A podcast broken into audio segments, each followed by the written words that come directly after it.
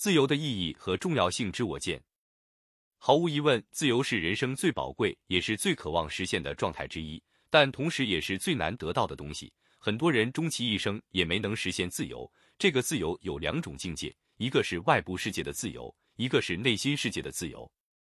美国心理学家罗洛梅说：“自由是所有价值观之母。”在这一点上，自由也是独特的。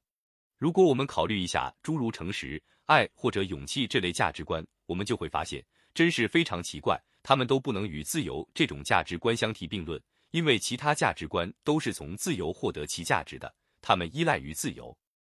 罗洛梅的这一观点也呼应了俄国文学名著《罪与罚》的作者陀思妥耶夫斯基的思想：上帝把自由给了人类，而自由会衍生主动的善和主动的恶。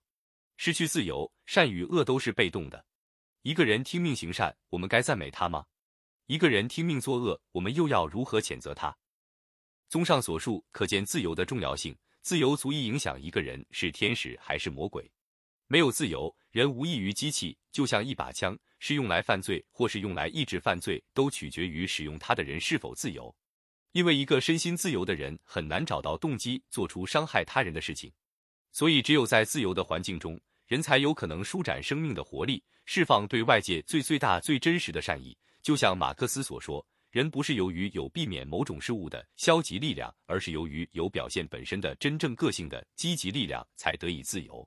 同样，人只有在自由的状态中，才能得以展现真正个性的积极力量，两者相辅相成，缺一不可。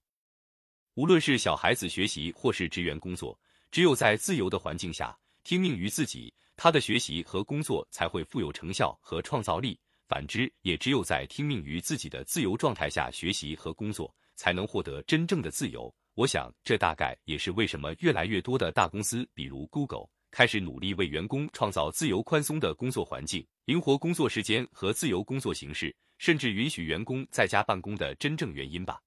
也许他们明白了，人只有在自由的状态中，靠完全的自我驱动，才能真正富有创造力的开展工作。这其实也反映出了这家公司已经实现财务自由的底气和自信。电影《肖申克的救赎》里面有一句经典的台词：“有些鸟是注定不能关在笼子里的。”因为他们的每一片羽翼都闪着自由的光辉。事实上，有些人也是注定关不住的，比如主人翁安迪。就像哈耶克所说的那样，只有飞翔过的鸟才知道天空的辽阔，只有经历过自由的人才懂得自由的滋味。自由甚至能够影响鸡蛋的价格。据说德国人把鸡蛋分为三种，最便宜的也是最不幸福的蛋，是养鸡场关在笼子里统一饲养的鸡生的蛋；第二种是关在院子里的鸡下的蛋。这种蛋既谈不上幸福，也谈不上幸福。最幸福的蛋是那些在山林里放养的鸡下的蛋。想想看，还真是这种感觉，好像人吃自由的鸡下的幸福的蛋，也会感到自由和幸福吧。裴多菲的那首《生命诚可贵，爱情价更高。若为自由故，两者皆可抛》，道出了自由的无上宝贵。但自由固然可贵，也一定和其他任何事物一样是有边界的。就像泰戈尔所说。河流之所以优美，是因为受到河岸的约束，就像自由和法律的关系。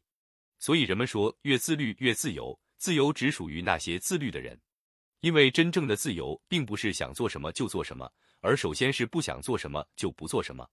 自由并不是说肆无忌惮的想说什么就说什么，而是在法律允许的范围内行事说话，不以侵犯他人的权利为前提，按照自己的意愿生活是自由。要求别人也按照自己的意愿生活就是自私了。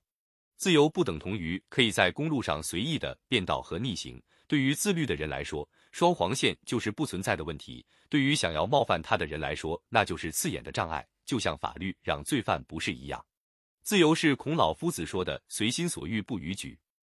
在我看来，自由分为四个阶段。分别是职业自由，能够选择自己喜欢的工作；时间自由，能够掌控自己的时间；财务自由，能够购买喜欢的东西；精神自由，独立的人格和自由的思考，不人云亦云，也不愤世嫉俗。环境和人以及内心的和谐共生，这四个自由的阶段构成了两个自由的境界。前三个阶段是外部环境自由，也就是身体自由，可以不受时间和空间的制约，在任何时间去法律允许的任何公共区域。另一个境界就是第四个阶段，也就是最高的境界，实现内部的精神和心灵自由。即使是外部条件允许你在任何时间去想去的地方，做想做的事情，买想买的商品，但这并不等同于真正完全的自由。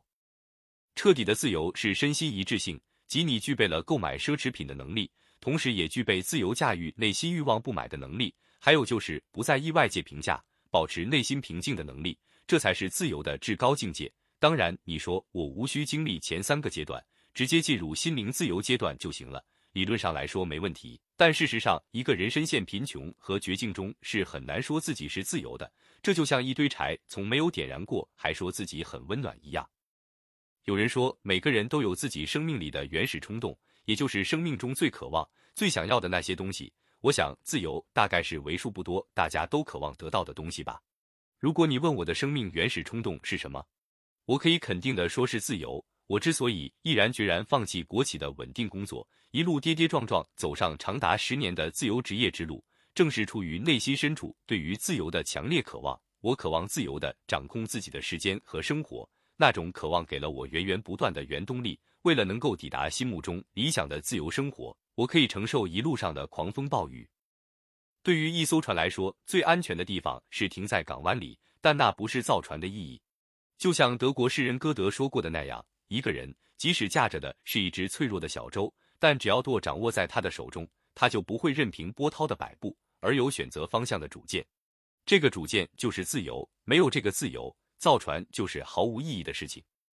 无论我们拥有多少财富、功名、权力、地位，最终都难逃一死，什么都带不走。如果说人生有什么意义，大概就是在有限的生命内追寻无限的意义感，在有限的时空内追求无限的自由。这大概就是生命最大的意义，也是人生这场游戏最完美的设定吧。